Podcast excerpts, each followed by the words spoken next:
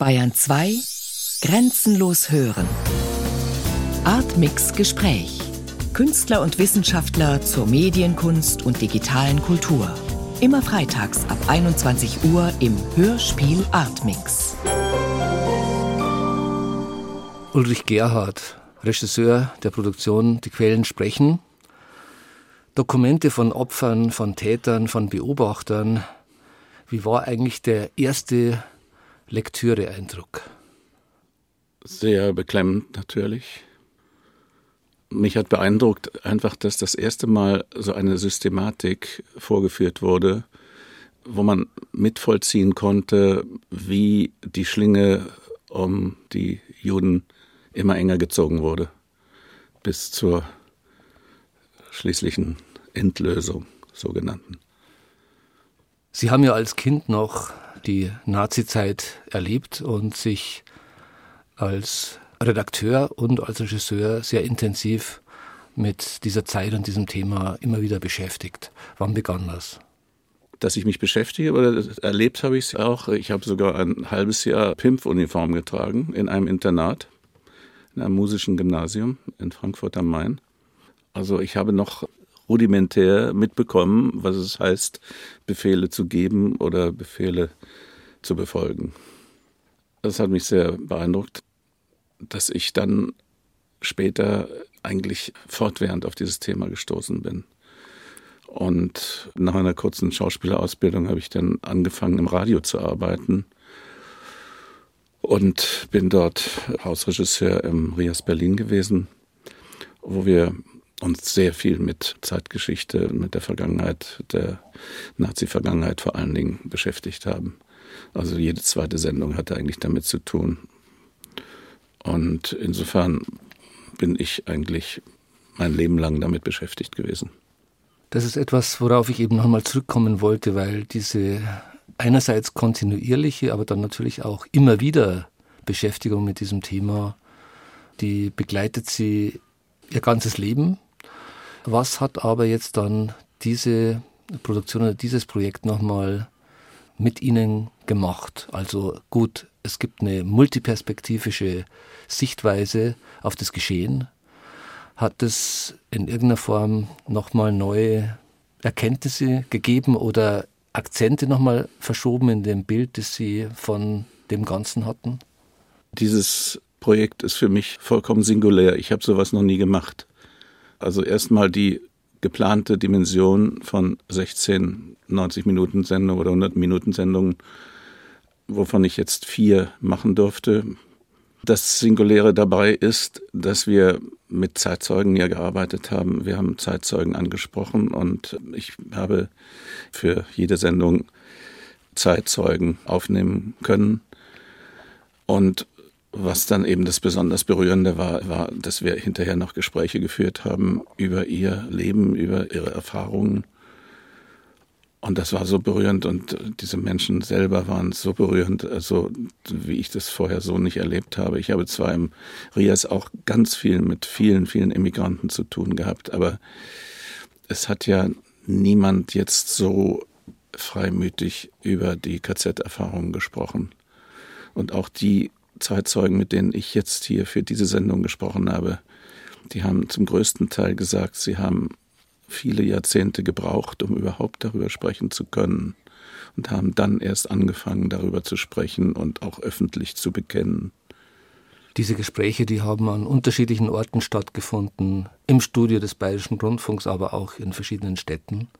Wir sind nach Wien, nach Prag, nach Hannover, nach Augsburg und nach London gefahren und geflogen und haben dort äh, diese wunderbaren Menschen getroffen, die uns sehr freimütig über ihr Leben erzählt haben. Die Aufnahme mit den Zeitzeugen haben ganz hohe Relevanz in dieser Produktion. Dann gibt es die Zusammenarbeit mit den Schauspielern. Da wollte ich nochmal fragen nach dem Konzept, denn zunächst ist es ja so, dass diese Geschichte der Judenverfolgung 1933 bis 1945 ist dokumentarisch wie fiktional natürlich in allen Varianten, Möglichkeiten und auch Unmöglichkeiten erzählt worden, von der präzisen Dokumentation bis zur Kitschproduktion. Wie kann man dann überhaupt nochmal wieder herangehen und sagen, ich kann es neu erzählen, darstellen? Geht es nach Ausschlussverfahren, was alles nicht geht, oder wie sind Sie da vorgegangen? Das Wichtigste bei einer solchen Hörfunksendung ist ja, dass man es nachvollziehen kann, was man hört. Und das hat dann meistens damit zu tun, dass man nicht etwas erklärt bekommt und nicht mit einem moralischen Unterton erzählt bekommt, sondern indem man versucht, einen so sachlichen und so distanzierten Ton zu finden wie nur möglich, der uns in die Lage versetzt, unsere eigene Fantasie in Bewegung zu setzen und das nachzuvollziehen. Und das ist die große Bemühung gewesen mit den Schauspielern und der Schauspieler, diesen Ton zu finden, der sie selbst als Person sehr stark zurückstellt und nicht mit Betonungen arbeitet, schon gar nicht mit Rollendarstellung oder sonst etwas, sondern der versucht, diese Texte als das zu nehmen, was sie sind, nämlich Texte, die einfach zum Klingen gebracht werden müssen. Und das ist für Schauspieler eine große Herausforderung, weil Schauspieler wollen immer eine Rolle spielen. Ganz konkret, wie war dann die Erfahrung, die Zusammenarbeit mit den beiden engagierten Schauspielern, mit Bibiana Begler und Matthias Brandt? Matthias Brandt war richtig glücklich, an diesem Projekt mitarbeiten zu können. Ich nehme an, das hat auch mit seiner Familiengeschichte zu tun. Er war mir aufgefallen als ein Sprecher bei einer Dokumentation, wo er den Off-Text gesprochen hat, den er so intelligent und so leicht gesprochen hat, wie ich es selten gehört habe.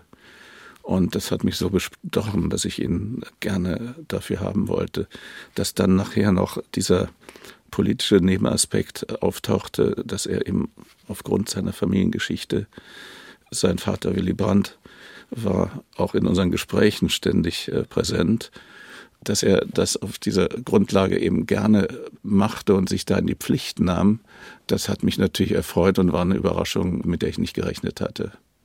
Bibiana Beglau hatte auch sofort mit Enthusiasmus eigentlich zugesagt und war sehr froh. Ich habe viele Sachen mit ihr schon zusammengearbeitet, war sehr froh, daran mitwirken zu können. Aber natürlich hatte sie es auch schwer mit dem, dem, ursprünglichen Bedürfnis, eine Rolle zu spielen, so umzugehen, dass man das eben zurückdrängt und versucht, einen Text so hinzustellen, wie er objektiv sein muss. Das heißt unter dem Strich auch diesen Titel Die Quellen sprechen so ernst genommen und auch so programmatisch, wie es überhaupt nur geht. Ja. Keine Musik. Keine Musik. Es ist sehr anstrengend sicher für Hörer, aber ich glaube, es kann nicht eine Sendung sein, die auf Unterhaltung aus ist, sondern mit dieser Sendung müssen wir, wenn wir sie hören wollen, eine Anstrengung vollziehen und es nachvollziehen, was da an Ungeheuerlichkeiten passiert ist so dass wir eigentlich zwischendurch immer nur haben Pausen stehen lassen, bevor das nächste Dokument einsetzt. Eine Zumutung, eine notwendige Zumutung. Vielen Dank, Ulrich Gerhard.